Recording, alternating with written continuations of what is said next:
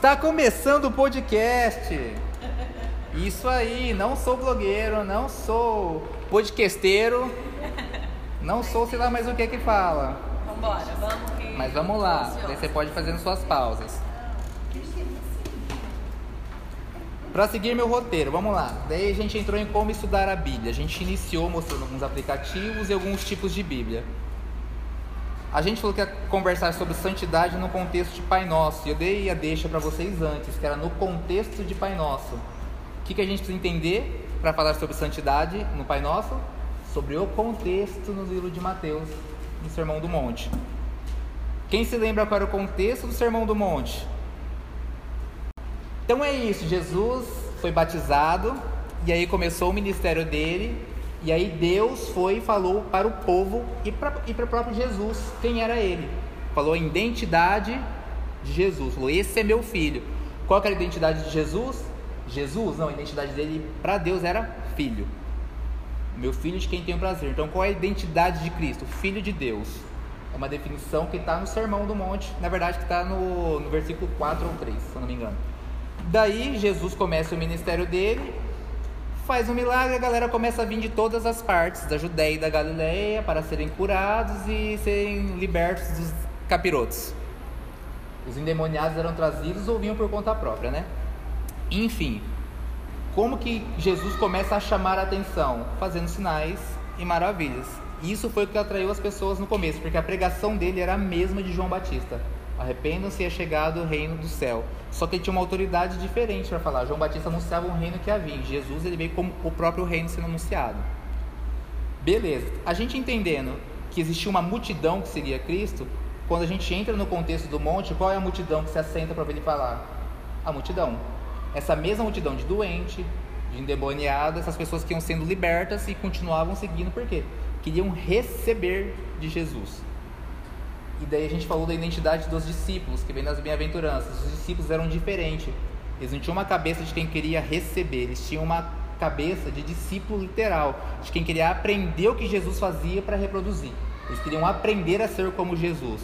Então tinham dois públicos no Sermão do Monte: multidão, que estava lá só para receber, e discípulo, que estava lá para aprender a ser Cristo, a ser como ele era. Daí a gente vai entender melhor futuramente no próprio Mateus quando eu falo que farão sinais iguais ou maiores do que os meus, porque eles aprenderam daqueles que eles vieram para imitar. Daí vem a questão da identidade, que a gente falou nas bem-aventuranças, que talvez tenha sido complexo no começo, porque vocês talvez nunca ouviram que era a nossa identidade. Talvez tenha sido difícil de ouvir, mas Jesus veio e Deus revelou a identidade dele como filho. Jesus veio para fazer a mesma coisa com os discípulos, revelar com a gente, com geral, né? Mas só os discípulos tentavam entender um pouco melhor, que é trazer a identidade de quê? Para os discípulos, de filhos também. Trazer aquela questão de Deus não é mais um Deus distante que nem vocês estudaram a vida inteira, igual vocês ouviram falar. É um Deus que é o Pai de vocês. Mas ele usava nas bem-aventuranças essa expressão de que nem a gente pega uma das bem-aventuranças que fala que vocês serão tratados como filhos por adoção, ainda era algo esquisito para os discípulos ouvir, porque era algo novo, era algo diferente. E talvez o diferente para os discípulos seja diferente para a gente hoje em dia ainda. Muitas pessoas vai definir Deus como amigo, como Senhor, como rei ou como pai, só aquele pai seco, pai. Mas é uma visão de padrasto, porque a nossa cultura brasileira, infelizmente, dificulta a gente entender sobre adoção. Então a gente precisaria estudar sobre adoção para poder entender melhor uma paternidade de Deus. Porque vamos, vamos trazer um raciocínio aí. Ah, é uma mãe solteira que tem filho. Ela vai e casa com um rapaz. Esse rapaz é o que da criança? Padrasto. Então Maria é uma mãe solteira, entre aspas, que teve um filho, que ela concebeu virgem, beleza. Deus é o pai. Deus é o quê? Pai? Não é difícil de entender se for pensar assim? A gente tem uma visão de padrasto. Padrasto é a mesma coisa que pai? Na nossa cabeça não, mas se a gente for entender por adoção, nem devia existir a palavra padrasto. Padra, padrasto, padrasto! Não devia existir essa palavra. Por quê? Eu adotei a Anne junto com a Dai. Eu sou padrasto? Sou pai. Só porque foi o casal mudou a palavra? Qual é a minha função? De pai. A gente é difícil entender isso, mas é o que acontece. Culpa de da nossa cultura, enfim. Daí entra Jesus, que vem trazendo essa diferenciação entre fazer o que a lei manda e ser o que a lei manda, que foi o que você falou, Gi, no começo. A cultura era do quê? Do fazer. Eu preciso fazer algo para ser, eu preciso fazer algo para me tornar. E não teve como, no culto eu acabei pregando o quê? a continuação do meu estudo. Vou caguetar no podcast, que o pastor me avisou no dia que eu ia ter que pegar no dia, no meio da tarde. Tive tempo para preparar uma palavra? Não, mas eu já tinha uma palavra porque eu estava ligeiro.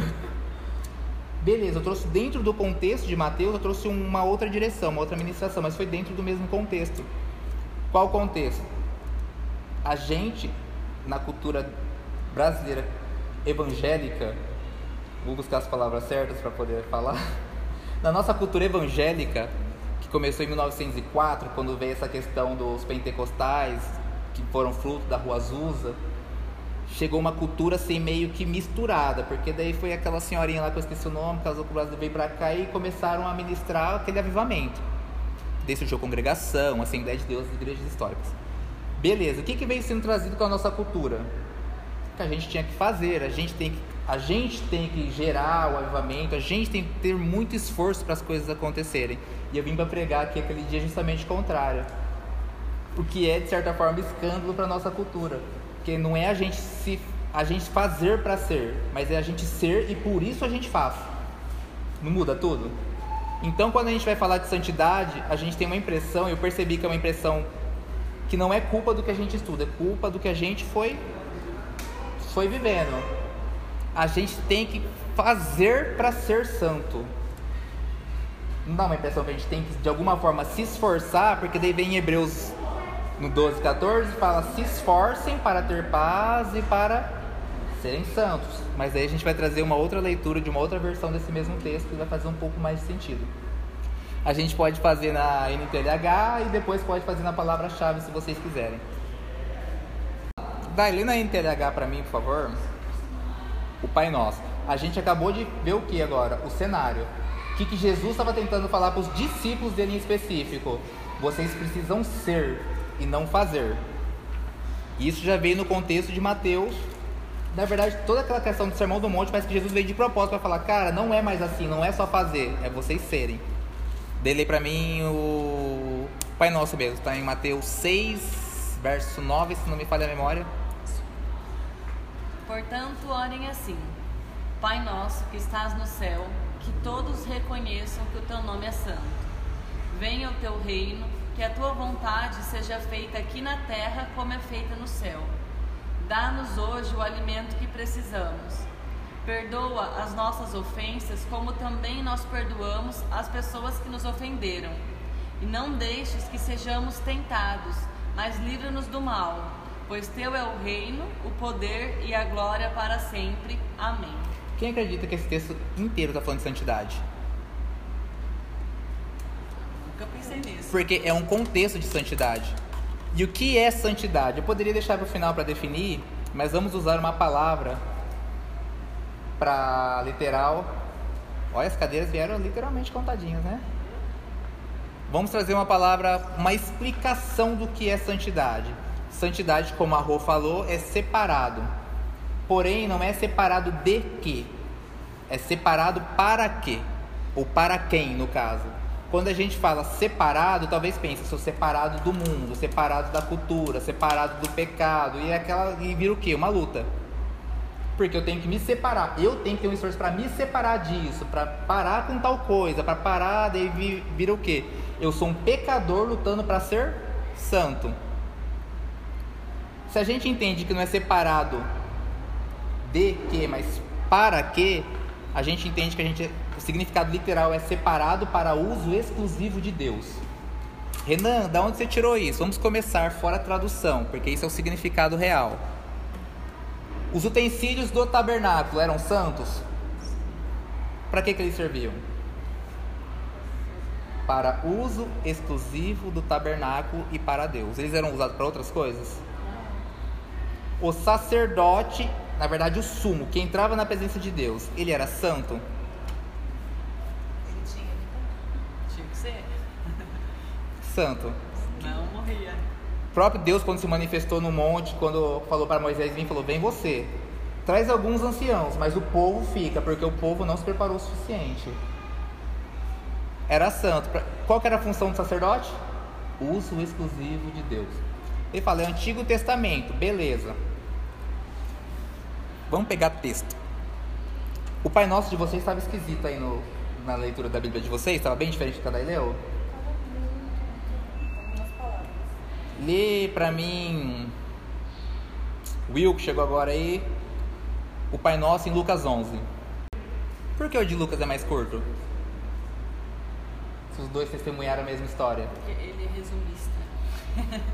Resumista é osso, né?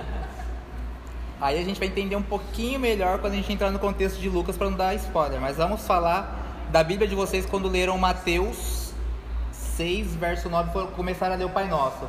Na hora que aparece Teu é o reino, o poder e a glória, em um de vocês, na Bíblia de algum de vocês tem um. Qual é o nome daquilo? Colchete? Sim. O seu tem? Eu também. Mais alguém tem? Eu também. Nunca se perguntaram por quê? Fui atrás da resposta. Vocês vão encontrar vários textos na Bíblia, principalmente no Novo Testamento, que tem colchete, se o nome for realmente esse. Se não for, me perdoe, galera do podcast, depois vocês me ensinam. Vamos chamar de colchete, sendo que eu não sei se é colchete. Porque existia uma profissão de copista, que foi as nossas primeiras aulas lá de trás, e existia o quê? A cultura. A, a cultura judaica, vamos trazer assim, beleza. A igreja primitiva, ela tinha uma cultura oralizada também, que era falada e algo que eles acreditavam. Isso provavelmente foi inserido dentro dos tempos bíblicos, ali onde foi construído o Novo Testamento, foi inserido depois por, por aprovação da comunidade. Então é uma exaltação que está nos textos bíblicos, mas que não pertence originalmente à Bíblia, não está nos papiros originais. Mas os papiros originais, assim como a nossa Bíblia, sinaliza que não é um texto que contém no original. Tem esse colchete justamente para falar, não é Bíblia raiz, mas é cultura, é a cultura da igreja. Então, tipo, não, não torna em nada adulterada a palavra, em nada transformada ou modificada. Por quê? O próprio texto se preocupa, as Bíblias de hoje em dia, inclusive, se preocupam em sinalizar que não é um texto que vem do original. Então, se vocês forem entrar no site que eu mandei lá no grupo, que eu não sei se alguém entrou, talvez não, que é coisa de nerd ficar vendo essas coisas, eu mandei um site lá no grupo que mostra os originais da Bíblia. Inclusive livros que não estão na Bíblia, mas que mostram os papiros antigos e coisas assim. O texto mesmo fotografado em alta resolução você consegue ver o tecido para você ter uma noção, assim, as rasuras do tecido. Vocês não vão encontrar, pois teu o reino, o poder e a glória para sempre. Amém. Não vai, porque não está no original. Beleza? Mas foi aceito pelo povo. Beleza, isso foi só título de curiosidade. Por isso que parece que divergem os textos, mas não divergem. Por que, que um fala ofensas? Vou falar dentro da minha tradução aqui. Por que, que no, em Mateus fala ofensas e em Lucas fala dívidas? porque não faz diferença. Essa ofensa que diz em Mateus é uma ofensa da qual você precisa reparar a ofensa que você fez. Eu tenho, eu te ofendi, mas eu preciso me, eu preciso reparar algo com você. Então eu estou em dívida com você enquanto não for aí falar, mano, me perdoa pela ofensa. Então é uma dívida. Então você vai ver pessoas batendo o pé pregando que é dívida e vai ver gente batendo o pé pregando que é ofensa, mas na verdade é tendencioso, porque as duas palavras estão corretas dentro do significado e não da tradução. Então, o que é o Pai Nosso? Se a gente for pegar usando um pouco de Lucas, a gente vai ver que Jesus estava orando, os, algum discípulo que era provavelmente discípulo de João Batista, que estava caminhando com eles, foi lá e perguntou: Como que você ora? Porque João Batista ensina os discípulos dele a orar. Vai estar no verso 1 e 2 aí. Que João Batista ensinou ao povo dele a orar. Como que você ora? Nos ensine a orar. Daí tem toda uma questão administrativa que, cara, João Batista se separava e orava e quando ele voltava, as multidões se aglomeravam no ao redor. Cara, a igreja dele era no meio do deserto. E a multidão ia até o deserto para a igreja dele. Daí o que, que os discípulos pensaram? Assim, isso é probabilidade por hermenêutica. A hermenêutica a gente entende em outro momento. Mas seria tipo assim: se João Batista ora e o fruto da oração dele é isso, O que, que Jesus tem orado lá, que o fruto da oração dele é essa multidão sendo curada, os demônios sendo expulsos. Então tinha um contexto. Eles querendo aprender o quê? A ser como Jesus. Da mesma forma que os discípulos de João Batista queriam ser como João Batista. O café está liberado, viu gente? Pode catar um cafezinho preto aqui, se tiver todo pode pegar um café preto. Então é só para a gente entender o que? O fogo. Porque se a gente não entende esse tipo de coisa, a gente começa a falar que os textos divergem. Que os textos são contraditórios, por que um tá assim, outro tá do outro jeito, sendo que Lucas nem tava no rolê, na verdade, né? Ele ouviu depois, daí é uma outra história que a gente fala em Lucas, no contexto de Lucas. E daí entra a oração do Pai Nosso. E Jesus começa chocando. Por quê? Ele fala Pai Nosso. Já molhou. Pai Nosso. A palavra para pai é Eaba com dois B, só para irritar os judeus que possam estar ouvindo esse podcast, é com dois B, dois bet.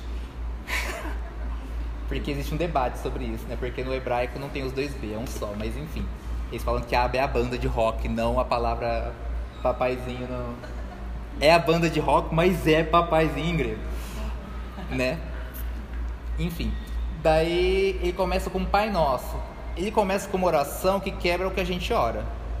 A gente geralmente ora no singular. Jesus ensina a orar como? No plural. Só aí já dá uma pregação gigante que daí a gente precisaria de várias aulas. Porque quebra a nossa cultura. Quando eu vou orar, eu posso pedir pelos outros, mas é uma oração singular geralmente. A oração plural de Pai Nosso que estás nos céus, daí vai lá. Dizem que não gostam que, que a Bíblia não é um passo a passo, não sei o quê, mas o Pai Nosso acaba sendo um passo a passo. Se você for entender o contexto, você fala Pai Nosso, beleza, um Pai coletivo que está no céu. Ele está falando com um povo que acreditava num Deus distante. Santificado seja o teu nome, ou como diz aqui na nossa versão, que é um pouco mais aproximado, é que o seu nome se torne santo, ou que todos reconheçam que o seu nome é santo, que faz mais sentido. Venha a nós o teu reino, seja feita a tua vontade, aqui na terra como no céu. Pense no passo a passo. Pai nosso que está no céu, se santifica o seu nome, o seu reino vem e a sua vontade é feita aqui na terra, como acontece no céu. Ou seja, o reino que estava lá agora está aqui. É um passo a passo. Haja debates, não haja debates nisso, porque são linhas teológicas e há divergências. Eu não consigo enxergar de outra forma. É um passo a passo. Se você vive um Deus que é distante, na hora que você ora, você atrai a presença dele, santificando o nome dele, e a gente vai falar específico sobre esse santificar, para que o reino dele venha. E qual era a pregação que estava sendo pregada naquela época? Vem o teu reino é chegado o reino do céu. Então, para você entender que é chegado o reino do céu, Deus já não está mais distante, é um Deus que está próximo. Então, é aquela questão de revelando a identidade de Jesus aos poucos. Jesus até que foi tranquilo. Se fosse estilão Pedro de ser, não o pastor, mas o discípulo, já tinha dado uma paulada no povo, nessa época. Não Pedro que escreveu o livro de Pedro depois, que já era um Pedro manso, né? Diferente, sábio, velho. Todo bem, parece que é sábio, né? Pedro velho era sábio. O Pedro Novo não, ele dava trabalho, cortava a orelha dos caras. Daí vamos lá. Então, significado do santo nesse daí. É possível eu tornar o nome de Deus santo? É possível eu santificar de alguma forma Deus? E eu percebo que isso era um conflito. Eu tinha muito esse conflito. E eu, vi, e eu perguntava para as pessoas e ninguém me dava uma explicação que me satisfazia. Não que eu ficava buscando com comichão nos meus ouvidos, mas é porque não fazia sentido com a Bíblia. E é legal que nessa versão em TDAH, ou a gente pode pegar a palavra-chave, ela traz o sentido de que, de que o nome de Deus já é santo, mas que todos saibam que o nome é santo.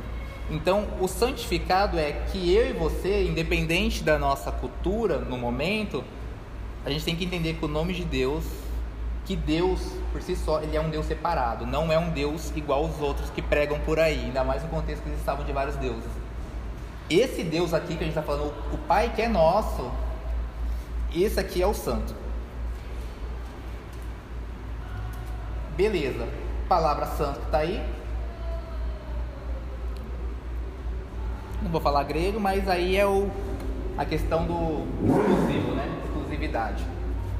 Ou seja, que seu nome se torne santo é que só o Senhor é Deus. Daí vem vários versículos que vão falar só o Senhor é Deus. E a gente vai ver em outros contextos, em outros textos. E é isso. Daí a gente entendeu que Deus é santo. E daí vem uma sequência de oração, que daí vai falar, primeiro você atrai o reino e depois você começa a falar de coisas normais. De não faltar o pão, ou seja, a provisão diária. Daí fala de me livrar do mal, que daí pode ser traduzido como mal que há em mim, ou vários tipos de mal, demônio, próprio capeta, todas estão certas. Se a gente for pensar, ah, mas eu ouvi tal pessoa pregando que esse maligno era o maligno mesmo, o inimigo. Mas eu ouvi pregando que esse mal era o mal que habita em mim. Mas eu ouvi pregando que esse mal é o mal que ronda a terra. Todos estão certos. Não tem erro. Porque se for pensar no contexto geral, o mal é isso.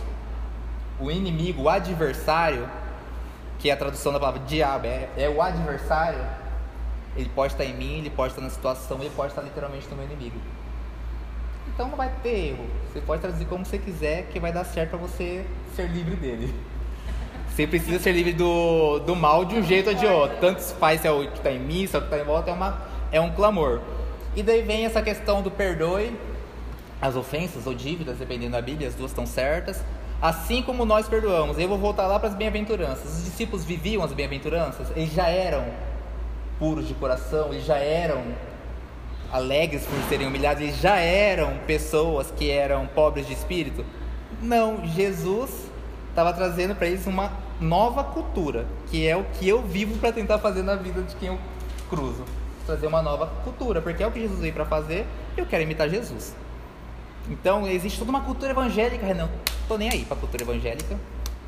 E vamos tentar buscar o que a palavra diz. E daí, nessa de perdoe as ofensas, e quando acaba o Pai Nosso, no, no, livro de Mateus principalmente, vai continuar todo um rap falando, porque se vocês não perdoarem, eu também não te perdoo. Se vocês perdoarem, eu perdoo. E isso tudo já está falando de santidade. Todo o contexto do Sermão do Monte já está te afunilando para trazer o um entendimento do que é santo. Porque o que é santo é ser filho de Deus. Qual é a identidade de Cristo? Filho. Qual é a identidade que está tentando trazer para a gente? Filho. Todos santos. Por que santo? Separado para o uso exclusivo de Deus. Jesus era o que? Separado para o uso exclusivo de Deus. A gente tem que ser o que? Separado para o uso exclusivo de Deus. A gente precisa se tornar santo? Ou a gente já é santo? Quem acha que a gente já é santo, levanta a mão.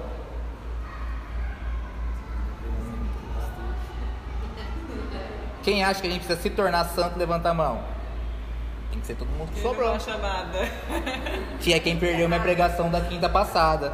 Quem fala que a gente tem que se tornar algo é. Daí vamos lá, vamos dar chuva de texto agora. Vamos pegar aí 1 Coríntios 6,11. Já vai abrir no seu, Dai, só pra gente ter um. 1 Coríntios 6,11.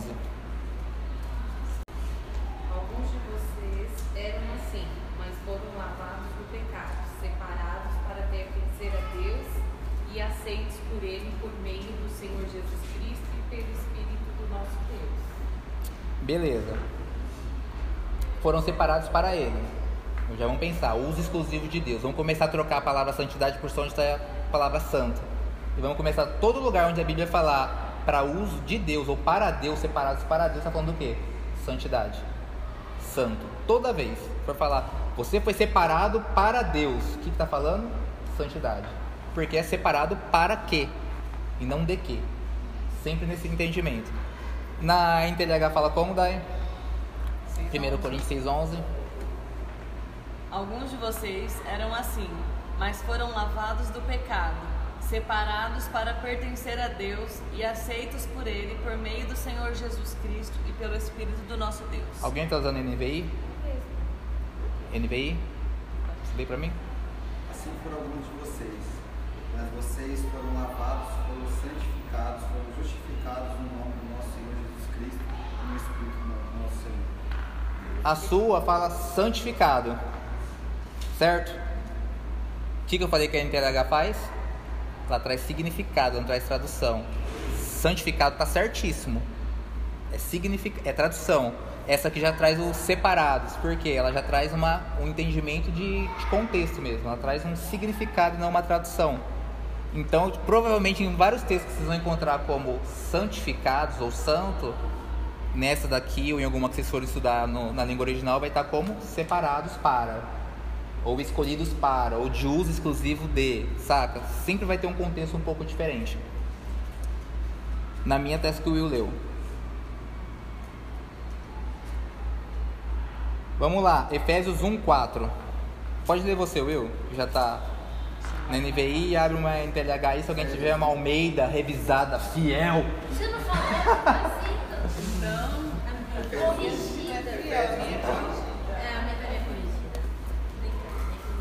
Eu acho legal, porque esses pastores que reclamam de Bíblia, que falam, lê as antigas, por que, que os próprios caras que traduziram a Bíblia vai lá e faz uma corrigida, faz uma atualizada, faz uma fiel? É mó difícil fazer. Efésios 1, 4. Pode ler. Porque Deus nos escolheu nele antes da criação do mundo para sermos santos e irrepreensíveis em sua presença. Deus escolheu a gente para quê? Antes da criação. A gente já foi feito para quê? A gente já foi separado para quê? Vamos lá.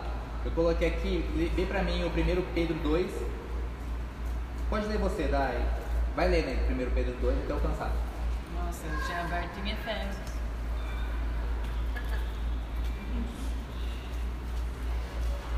Achar Dois. Pedro é difícil, né? Dois. É, e Filemon então? Falar Filemon aqui acaba a aula. 1 Pedro 2. É. Um Vê, vê- vê qual que é o subtítulo que tem aí. A pedra viva e a nação dedicada a Deus. Beleza, ó. A gente precisa prestar atenção no subtítulo? Não, mas quem fez esse tipo de tradução, ele colocou um subtítulo de acordo com o que ele entende que fala o texto. No original tem título e versículo, capítulo? Não tem. Mas é legal a gente às vezes dar uma bisoiada, apesar que a gente se torna é, sugestionado a entender o texto de acordo com o título. Mas vamos lá. Título de curiosidade. O livro de Êxodo, a gente pensa que é o livro que fala, bem a título de curiosidade mesmo, nada a ver com a aula. Só por causa disso. A gente pensa que fala do quê? A saída do povo do Egito. Por quê? Êxodo. Só que o original não é Êxodo, porque Êxodo é uma tradução grega. E ele foi escrito em quê? Hebraico. É a palavra Shimod. Shimod significa o quê? Nomes. Se você for ler o livro de Êxodo, ele fala mais sobre nomes do que sobre a saída do povo do Egito. Aonde que aparece o nome de Deus pela primeira vez? falar, é o livro onde fala o nome de Deus, né? Tipo, eu sou, eu sou. Moisés. Em Êxodo. Se não me falha a memória, vai ser 6.3 ou vai ser o 3.6. né, cara? Né? Ou vai ser um desses dois. Ou seja, a memória falha 50-50. Mas pode ler 1 Pedro 2 aí. Portanto, abandonem tudo que é mal, toda mentira, fingimento, inveja e críticas injustas. Sejam como criancinhas recém-nascidas, desejando sempre o puro leite espiritual, para que bebendo dele vocês possam crescer e ser salvos. Pois, como dizem as Escrituras Sagradas, vocês já descobriram por vocês mesmos que o Senhor é bom. Cheguem perto dele, a pedra viva que os seres humanos rejeitaram como inútil, mas que Deus escolheu como de grande valor. Vocês também, como pedras vivas, deixem que Deus os use na construção de um templo espiritual, onde vocês servirão como sacerdotes dedicados a Deus. E isso para que, por meio de Jesus Cristo, ofereçam sacrifícios que Deus aceite, pois as Escrituras Sagradas dizem: Eu escolhi uma pedra de muito valor, que agora ponho em Sião. Como a pedra principal do alicerce, quem crer nela não ficará desiludido. Essa pedra é de muito valor para vocês, os que creem, mas para os que não creem, a pedra que os construtores rejeitaram veio a ser a mais importante de todas. E em outra parte, as Escrituras Sagradas dizem: Esta é a pedra em que as pessoas vão tropeçar, a rocha que vai fazê-las cair. Essas pessoas tropeçam porque não creem, não creram na mensagem, de acordo com a vontade de Deus para elas. Mas vocês são a raça escolhida, os sacerdotes do rei, a nação completamente dedicada a Deus. Segura aí. Quem tá lendo junto? O que diz a sua Bíblia? O que, que diz a tua? A nação completamente dedicada a Deus. Qual que parece estar mais fiel ao sentido original? Só para proteger o PDH. Se a gente for buscar o sentido dessa palavra, a gente vai encontrar o quê? Como significado. Dedicada a Deus. Dedicado a Deus. Quando- então esse texto está falando do quê? Santidade. E tá falando que a gente já é o quê? Vamos lá, vocês são, aí tá falando vocês vão se tornar. Vocês foram, é, vocês são a raça escolhida. Vocês são. Sacerdotes do rei. A nação, A gente já é escolhido, a gente já é sacerdócio e a, gente já é completamente dedicada a Deus Santo. e o povo que pertence a Ele. separado para uso exclusivo de Deus. A gente tem que se tornar ou a gente é? Pode. Mas aqui não é porque eles já tinham ouvido a palavra. Sim, tá falando que creem. Então não é todo mundo que é assim. Ele está revelando uma identidade que está no contexto que a gente leu das bem-aventuranças. Estão, inclusive, está sendo dito, se você for pegar as bem-aventuranças, que nem eu falei, os discípulos já nem entendiam do que ele estava falando naquele momento. Mas Jesus já estava falando o que eles eram, identidade. Eles, eles ainda iam se entender, tanto que Ju vai falar que Pedro só se converteu quando ele foi lá e falou que amava as três vezes, para pra compensar as três vezes. Mas isso é uma das linhas de raciocínio. E todas as coisas que Pedro viveu antes. Porque Pedro foi um dos que foi expulsou o demônio, que foi curou com a multidão, que viveu um monte de coisas. E ele não era convertido? Ele era, só que ele não tinha identidade ainda em Cristo. Ali vai mostrar o Pedro ganhando uma identidade nova, que daí vai escrever textos diferentes mais pra frente. Daí quando a gente entrar no contexto de Marcos, que na verdade foi um discípulo de Pedro que escreveu, a gente vai ver como Pedro era rude, esquisito. E daí a gente vai pegar as cartas de Pedro, daí a gente vai ver um Pedro esquisito porque é manso. Saca? Porque ele mudou a identidade, já não era mais o Pedro, já era Cristo nele. Ele entendeu quem ele era.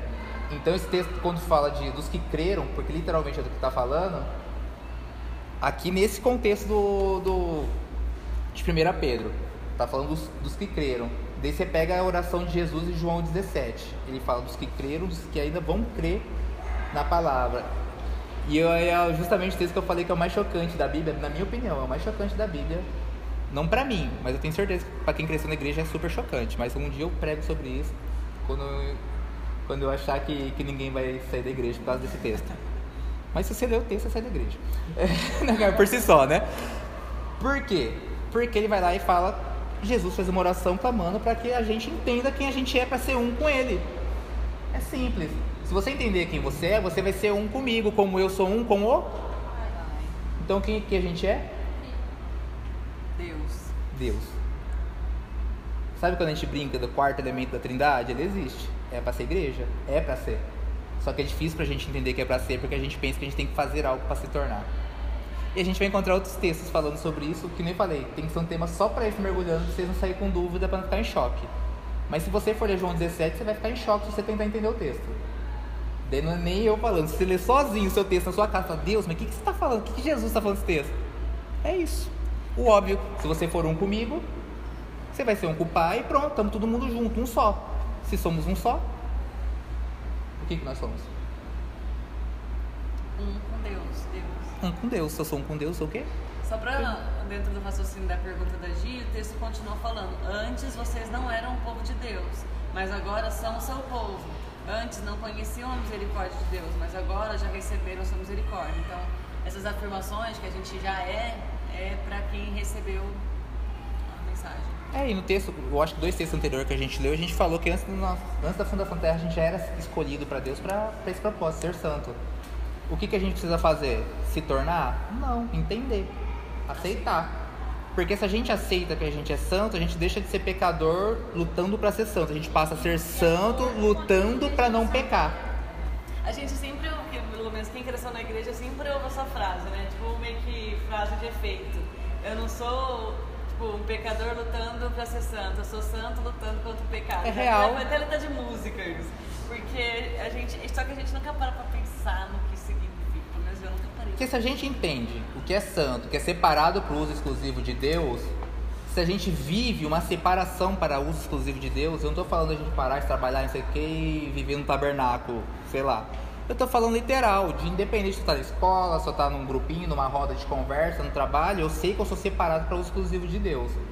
Então eu naturalmente eu não vou me corromper com o resto, porque eu sei meu propósito. Eu sei quem eu sou. Se eu sei quem eu sou, na hora que o pecado vem, eu sei quem é o pecado. Mas eu penso, eu sou separado por exclusivo de Deus, eu não preciso disso. Então eu preciso lutar para não pecar. Eu preciso somente concentrar minha cabeça em ser separado para uso exclusivo de Deus.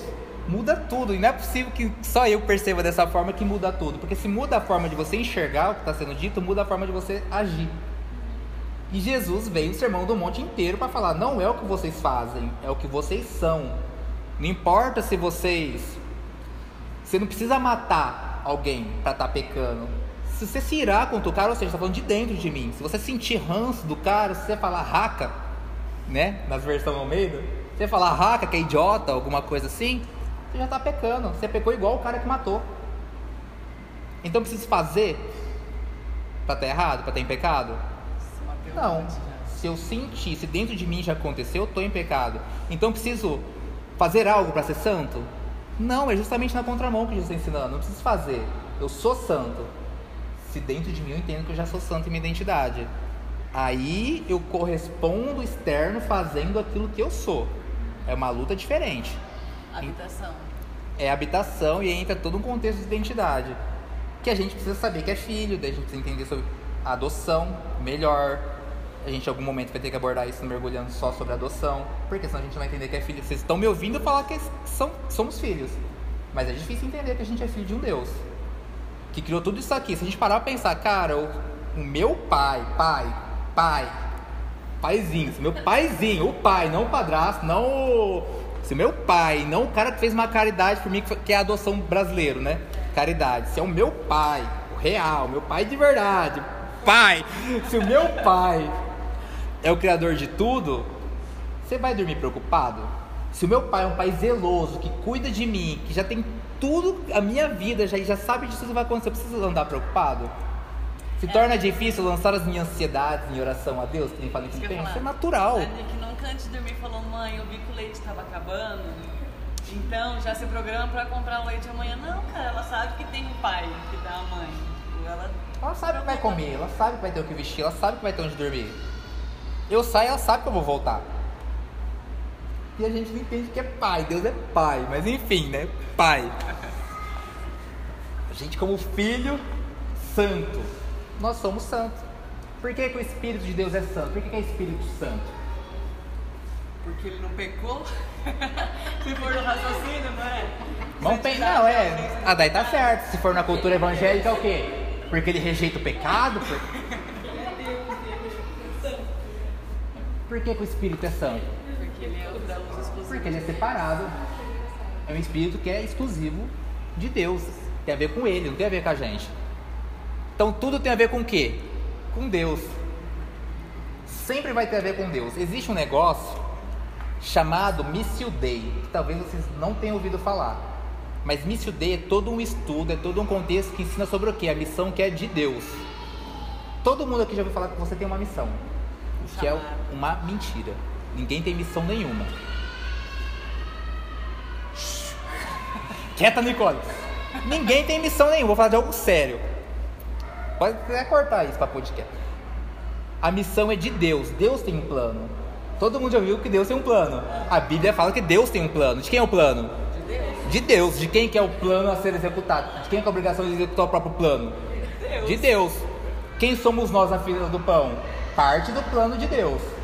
A gente participa de uma missão. A gente vai, mas a missão não é nossa. Quem definiu que precisava o povo ser salvo ouvir das promessas de Deus? Não fui eu. Então a missão não é minha. A minha missão, por exemplo, é que está meu apartamento. É um problema meu, eu criei isso. É minha missão. Terminar de pagar as parcelas do meu carro. Então eu faço parte de pregar. Você faz parte de uma missão que é de Deus. Então se a gente entende que a missão é de Deus, a gente para de se responsabilizar pelo que dá errado.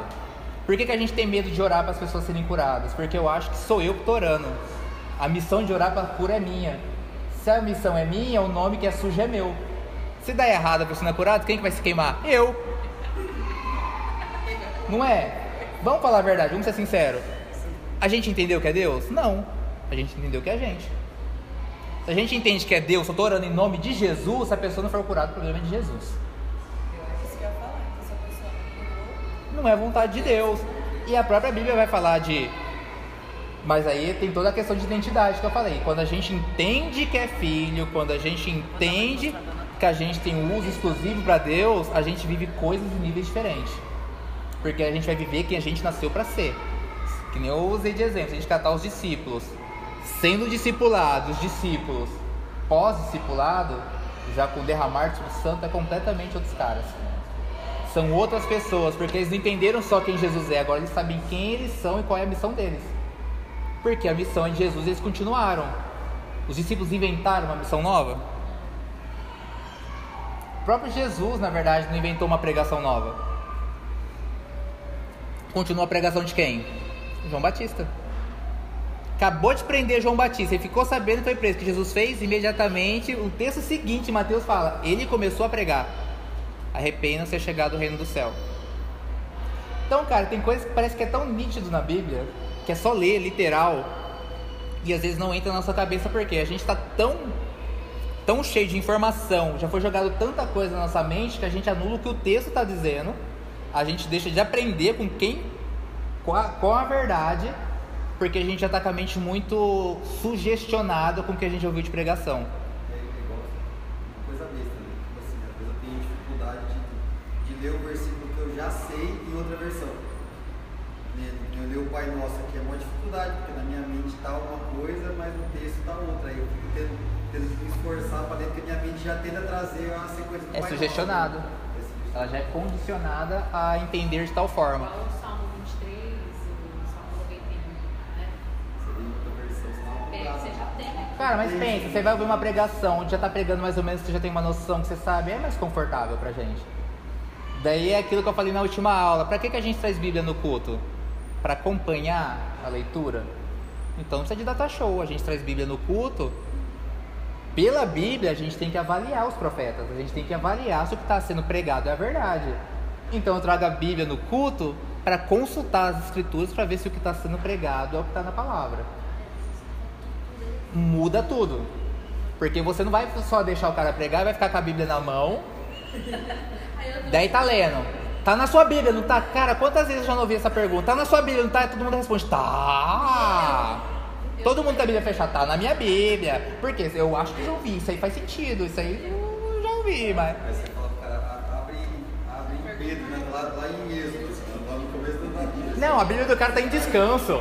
Tá lá descansando na coxa, esquentando a coxa. Se for a mim, então tá decomposto. Só consulta quando a pessoa fala assim, ah, tá em tal versículo, tal. Aí a pessoa vai. Senão a pessoa nem olha. Não olha.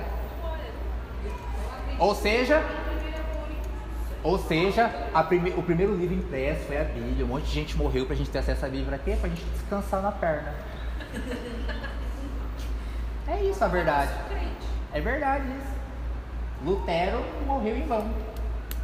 Se for pensar, morreu em vão, porque o que ele fez? Ele comprou todo o trupé contra a igreja e colocou as 95 teses na, no castelo de Gutenberg pra quê? E fugiu para traduzir pro alemão. E um cara abraçou a ideia dele, foi lá e imprimiu a Bíblia, desse formato que a gente tem hoje, pra quê? Descanso de coxa. É isso. Daí eu tenho algumas revoltas nesse sentido por causa disso, porque, cara, é a verdade que está na nossa mão. A gente não depende dos outros. Se a gente depender de um sacerdote, de um pregador, para a gente entender a Bíblia, a gente volta para o passado, onde só os sacerdotes literalmente tinham acesso à palavra de Deus e o povo era obrigado a acreditar em tudo que era dito. Aí começou a indulgência, que era cobrar para você ter espaço no céu. Por que, que conseguiam cobrar para você ter lugar no céu? E até recentemente, na verdade, vendia tijolo no céu. Isso não é coisa só do passado, não. Até que está bem presente. Porque algumas igrejas que pregam para culturas mais humildes, que não têm acesso à leitura e coisas assim, pregam o que querem. E o povo vai viver o que. Ah, se o cara que é de Deus está pregando, eu vejo sinais na verdade, porque Deus faz. Você vai ver na Bíblia os caras que foram lá, em teu nome expulsei demônios, em teu nome eu curei, em teu nome fiz um monte de coisa, mas Jesus falou, não te conheço. Esse cara era filho? Não, ele entendeu que existe uma autoridade no nome de Jesus. Tem uma chave aí. Que esses caras entenderam, mas eles tomaram tapa na orelha, mano. Teve cara na Bíblia que teve que fugir pelado porque tomou pancada do capeta. Não, é um texto que eu falei até na aula passada, eu falei, eu tenho medo, é um temor. Então, tipo, se eu tô falando em público é porque é algo que, pelo menos pra mim, é verdade. Eu falo pra ela, é bom de gravar, porque eu tenho vontade de daqui um ano, dois anos ouvir e falar, cara, beleza, eu preguei isso, mas eu já entendi mais coisas em cima disso e tal, porque a gente não pode estacionar. Se a gente estaciona, é um sinal de comodismo. Não dá pra pregar. Eu, eu vejo o que eu prego hoje, eu falo, cara, não tem nada a ver com o Renan de 5 anos atrás pregando. O pastor Pedro fala isso direto. Ele passa a vida, eu já pregação, um esboço dele, fala, meu, Deus já me revelou tanta coisa, já mudou o contexto. Muda, né? cara. Dia, antes, agora é diferente. É quando eu vejo umas lembranças do Facebook de 5 anos atrás, eu falo, mano, como Cara, eu já me arrependi, eu já me arrependi de coisa que eu preguei. Eu na segunda aula, na verdade, eu fiz uma correção de coisa que eu falei na primeira aula. Quem ouviu, tipo você que ouviu o podcast recente, porque eu ouço, é bom até pra mim, porque eu ouço de novo o que eu tô falando e às vezes eu tô falando de forma rápida e eu passo por cima de algumas coisas. E depois eu vou ouvir o podcast, eu posso perceber o que eu fiz de errado pra poder corrigir na próxima aula. Entenderam? Daí por que, que eu tô falando que o Pai Nosso é um texto que fala de santidade? Porque aí tá falando pra filhos. E filho de Deus é santo. Ponto. Entende? Tá no pause ainda? Entende o que Jesus está falando quem é filho. E aí, nesse contexto ainda, esse povo não era filho. A gente hoje deve entender o Pai Nosso. Eles não estavam entendendo ainda. Para eles podia ser uma oração litúrgica e tal. Jesus estava dando um modelo de como você chegar a um pai que é presente. E um pai que é santo. Igual nós que somos filhos santos. É com intimidade todo o contexto do Pai Nosso de intimidade, de você ter liberdade para pedir o que comer, de você ter liberdade de falar quem você é, é uma questão de ser filho. Se eu não sou filho de Deus, cara, eu, por exemplo, eu não vou sair pedindo coisa para comer pro Will. Não é meu pai, mano. Mas se meu pai tá aqui, pô, dá um Danone aí, dá um bagulho pra mim, né? É normal, porque eu tenho liberdade, eu tenho acesso. É simples. E daí vem essa questão do condicional que tem no Pai Nosso, de, cara, se, se eu não perdoo as ofensas ou as dívidas, quando fala após a oração do Pai Nosso, eu não serei perdoado, daí parece pesado, mas Deus não perdoa, se o seu coração não é santo, se seu coração não é para uso exclusivo de Deus, você não vai perdoar as pessoas, você não vai perdoar situações, você não vai perdoar nada. Ou você vai precisar, eu preciso de um tempo. Já viram isso? Sou santo, mas eu preciso de um tempo ainda para administrar os meus sentimentos, para tratar isso. Preciso de um tempo. Essa pessoa é santa? Essa sim tem que lutar para se santificar. Daí muda, aí muda a conversa. Aí tá na religiosidade que Jesus estava querendo quebrar. Mas se você entende quem é você, o perdoar é natural. Não que seja fácil, porque não tem a ver com o que eu faço. Não é o que eu faço só. É o que eu faço por quem eu sei quem eu sou. Então, o perdoar, por exemplo, é estar numa roda talvez com pessoa que eu não gosto. Não é o caso. Mas poderia. E daí eu aceitar, me assentar aqui, porque eu entendo a minha identidade de filho, é um, é um ato de santidade. Não seria um ato de santidade eu aceitar me sentar aqui estando com ranço, saca? Esse filho da mãe, tomara que não entenda nada para ser condenado. Endurece o coração de faraó, endurece, sabe aquela coisa de ele fica desejando mal, né? Eu vou embora também, eu não aqui mesmo. Mano, e a gente se escandaliza com cada coisa, porque foi Deus que endureceu o coração de- do faraó para ele deixar o povo sair. Nossa, que Deus cruel. Jesus é diferente. Jesus é amor. Jesus pregou em parábola para os fariseus não entenderem. Está em Mateus. Para quê? Para que eles não fugissem da ira vindoura. Para que eles não fossem salvos. Eu nunca entendi esse texto. Toda vez que eu leio ele, eu falo assim, por quê? Aí entra uma coisa que eu e a Dai trabalhou por um tempo, porque a Dai teve um tempo, ah, se você quiser tirar isso aí é testemunho, Dai. Eu e a, a Dai viveu por um tempo um esfriamento assim da questão, viveu várias coisas na vida dela com Deus que fizeram ela questionar Deus. Lu. Então grava. Eu deixo, só que Então eu marco pra saber onde cortar. Que ela começou a culpar Deus, questionar quem é Deus, é aquela coisa. Jesus parece legal, mas Deus era cruel. E tal, a gente fica separando quem é quem. Jesus legalzinho, tipo, Jesus da hora, Deus rude, taca fogo do céu, o Espírito Santo ele vem para acalmar o rolê. A gente faz separação de características. É uma coisa que as pessoas falam muito. Fala muito. Assim, como você tá falando que ele é amor, olha o que ele faz. Ele manda É de lei. criança, ele Cara. não sei o quê. Aí você fica acionando a cara da pessoa. A Bíblia é uma carta de amor. A Bíblia é uma carta de amor. né? Nada me escandaliza mais que ferir com hemorroide um exército. Se Deus aí não, ele ficar bravo ele parece cruel porque ele feriu com hemorroida. Um exército inteiro. Aí, o legal é, e eu acredito que a gente vai chegar nessa aula dentro dos próprios evangelhos, da gente começar a entender características de Deus, porque Deus não é reconhecido pelo nome, mas por características. Quando vai falar é o Deus de Abraão, Isaac, Jacó, tem nome? Não. Eu sei que é o Deus que se manifestou de tal forma na vida dele. Isso vai sendo trazido na história. A gente trata Deus como nome próprio, mas Deus não é um nome próprio. Deus é uma palavra que significa aquilo. Você pode ser Deus se você é o centro do seu universo. Se você se coloca no alto de tudo, você é Deus. Se for pensar na palavra Deus.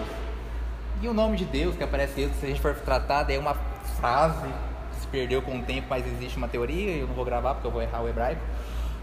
Porque eu não gosto de hebraico, gosto de grego. Mas enfim, o que eu estava falando? Testemunho da Dai e tal, e a gente começou a estudar quem? Jesus. Daí eu tirei da Dai, porque eu não sou, eu sou de berço espírita. Candomblé. A Dai, bater tambor, que me falava lá na minha escola. A Dai é de berço evangélico, protestante desde que saiu do leite. Então eu cheguei com uma cultura que eu tive que transformar, que eu tive que converter. A Dai nunca converteu nada. Então era uma dificuldade enxergar Jesus como homem. Por que Jesus fazia tal coisa? Por quê? Porque ele era Deus. Porque ele era Jesus. A Jesus consegue. Por que, que os demônios são só com Jesus? É porque é Jesus. Não, Jesus sabia que ele era. A partir do momento que ele entendeu a identidade dele, o reino das trevas também entendeu quem ele era. Porque daí, quando ele já é levado para ser tentado pelo diabo no deserto, ele já sabe que é o filho de Deus. Satanás já trata ele por filho de Deus. E onde foi revelado que ele era filho de Deus? No batismo. Jesus era homem ali. Daí, o que, que a gente teve que fazer? Então, tudo que Jesus faz, eu também posso fazer porque eu sou humano, sou homem? É. Se eu entender minha identidade. Porque o próprio Jesus está falando na minha cara, você vai fazer o que eu faço. Ou coisas maiores, porque você vai ter mais tempo que eu. E vai ter testemunha ainda de transformação, não tem. Se eu posso fazer coisas iguais ou maiores, então não é só Jesus. É cada um de nós. Aí complica a história. Porque o que, que Jesus entendeu que eu não entendo, que ele fazia as coisas e eu não. Como que a gente tem esse relacionamento de eu olho tudo que o Pai faz, eu faço. A gente tem uma referência diferente, tudo que Jesus faz, agora que eu entendo que ele também é o Pai, eu faço. Eu olho para Jesus, eu sei quem eu sou. Jesus tinha por referência Deus. Eu vejo meu pai fazendo, eu faço aqui. Então eu vejo meu irmão fazendo, eu vou e faço igual, porque nós é tudo faria no mesmo saco. Ou não. Dependendo do quanto a gente aceita ou não. Você precisa se tornar como Jesus? Não. Quando vai lá e os caras tomam um, um pau do capeta lá, do, dos endemoniados, porque estavam pregando em nome de Jesus e tal, e daí eles vão lá e falam o quê?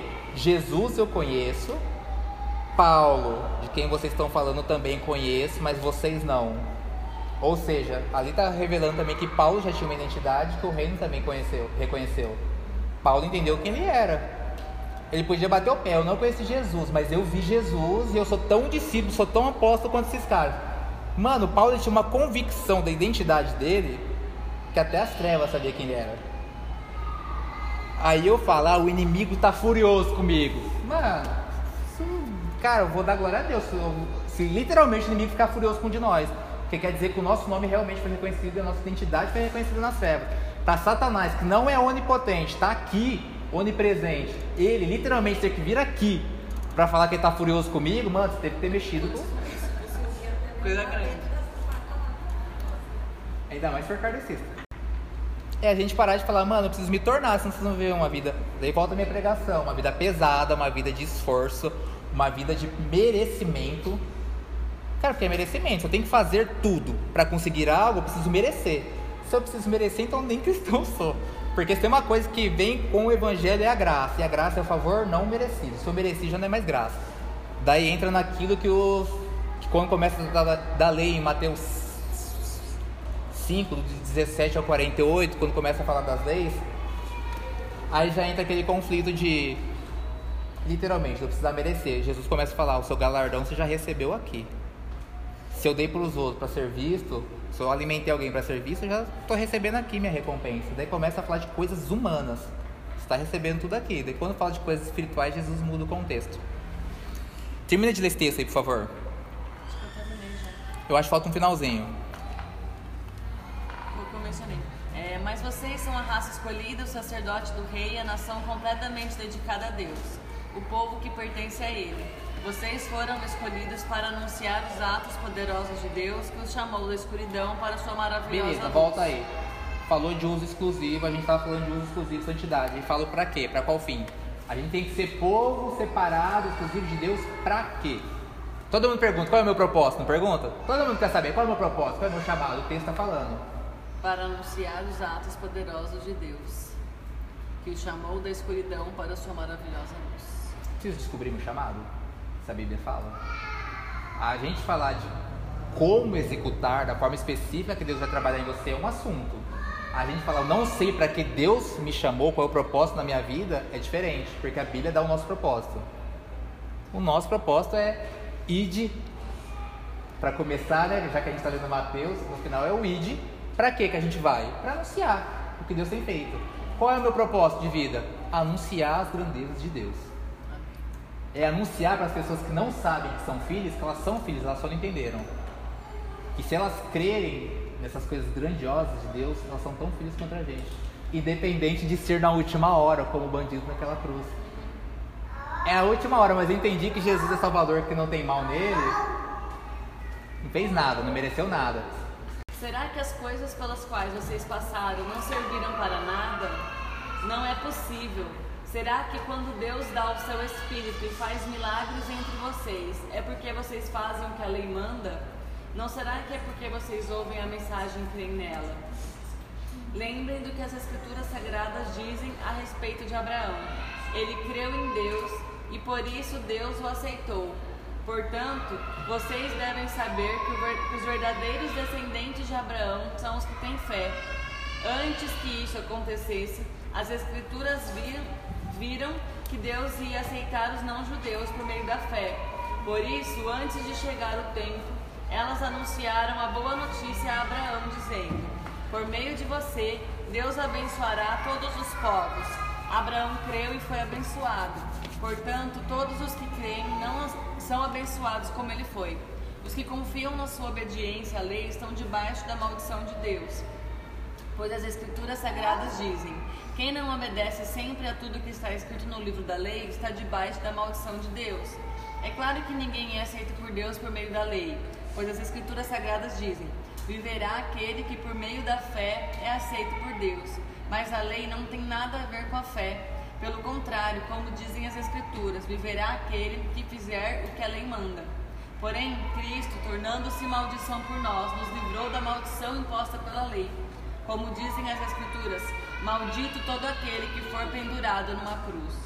Cristo fez isso para que a bênção que Deus prometeu a Abraão seja dada, por meio de Cristo Jesus, aos não-judeus e para que todos nós recebamos por meio da fé o Espírito que Deus prometeu. Tanto o livro de. é, são dois livros assim muito bons pra gente ler, pra entender um contexto de santidade. Efésios vai falar muito sobre isso e Hebreus. Tipo, vai tratar o povo de Deus como santo, vai tratar os apóstolos como santo e vai falar que é mediante a graça que acontece na cruz. E então, assim, por que Jesus veio e trouxe todo um contexto de filho, de santidade, não sei o quê, mas só foi acontecer de verdade na vida de quem estava ouvindo a pregação dele quando Jesus ressuscitou, não é nem quando ele morreu. Quando ele ressuscitou, isso foi se cumprir. Aí eles entenderam que eles eram santos, eles entenderam toda a verdade que Jesus estava falando, porque até então era uma pregação meio sem sentido. Se coloca no lugar do discípulo, está falando de um assunto que a gente não entende. Tá falando que eu sou algo que, mano, não tem nada a ver comigo. E daí, e, e Jesus e Deus sempre tratando a gente como santo, como não sei o que, como guerreiro, chamando a gente por nomes. Daí entra aquela, aquela máxima de que a Bíblia, tipo, eu sou quem a Bíblia diz que eu sou. A gente ouve muito isso, mas a gente não sabe quem eu sou na Bíblia. Vida e mexe a gente fala, ah, eu sou quem a Bíblia diz que eu sou, mas quem a Bíblia diz que eu sou? Da gente se apega só naquele texto, raça escolhida, é, sacerdócio, geração eleita, daí fala, uhul! Todo mundo fica com aquela mãozinha do Rinodei, sei lá como é que é, se é assim, se é assim, tem um lance lá, né? Da Rinodei e se sente empoderado, mas não entende. É emocional, né, cara? É um entendimento emocional. A gente fala que a gente é algo que a Bíblia diz que a gente é, mas a gente não sabe o que quer dizer cada coisa que está ali. Daí vamos ler só para só fechar o mergulhando. de hoje, o texto que a Rô comentou, que é de Hebreus 12, 14. Daí a gente vai usar o próprio Hebreus para tirar o medo das pessoas, porque é um texto que assusta, né? É o texto que mais assusta sobre santidade, então vamos tirar os, as sombras, os fantasmas do texto.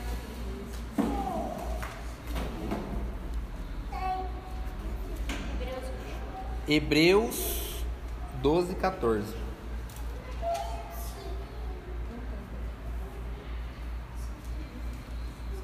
Lê antes na, numa FBU Almeida, outra versão. A minha é. A Cepal. Ó, Dadai.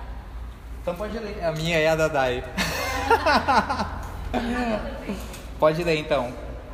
Não, não, primeiro não, primeiro outra versão qualquer. Ah, tá. De qualquer uma que não seja em TLH. Quem achar primeiro aí já lê. Hebreus 12, 14. Lê na sua depois você lê, Gi. Pode ler, pode ler. Pode de muitas águas. Esforce-se para.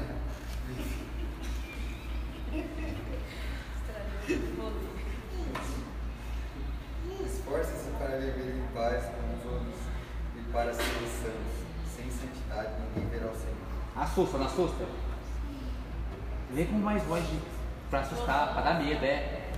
Esforcem-se para terem paz e se santifiquem. E sem santidade ninguém verá Deus. Lê aí no seu G. Segui a paz com todos e a santificação, sem a qual ninguém verá o Senhor. Beleza. Em TDH. É. Voz de profeta, hein? Do Antigo Testamento, dos grandes profetas. Vai lá. Camila Barros aqui. Vai lá. Com raiva.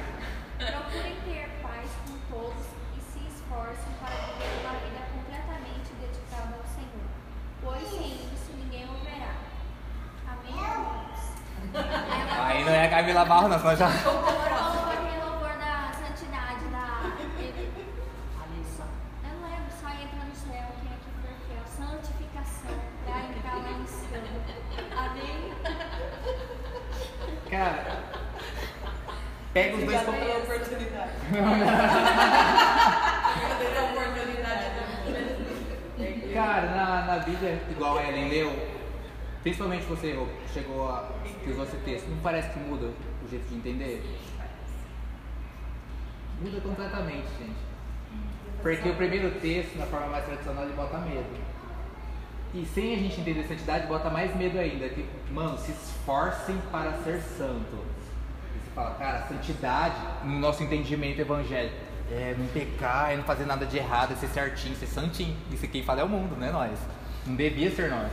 É não fazer nada de errado. Então, então se esforce para não pecar. Dá uma impressão assim de, cara, você não pode errar. Se você errar, você não vai ver Deus. A gente já fica, mano, não vou ver Deus, porque eu sei que eu erro. Porque a Bíblia diz que nós somos pecador, todos pecaram, não tem um justo sequer, né? Fala, cara, como que eu vou ver Deus? Já estou condenado a não ver Deus. Eu, por exemplo, sou o primeiro a estar condenado a não ver Deus. E sem santidade ninguém verá Deus, se ser santo, fazer tudo certinho, já moiou o pé do biguá.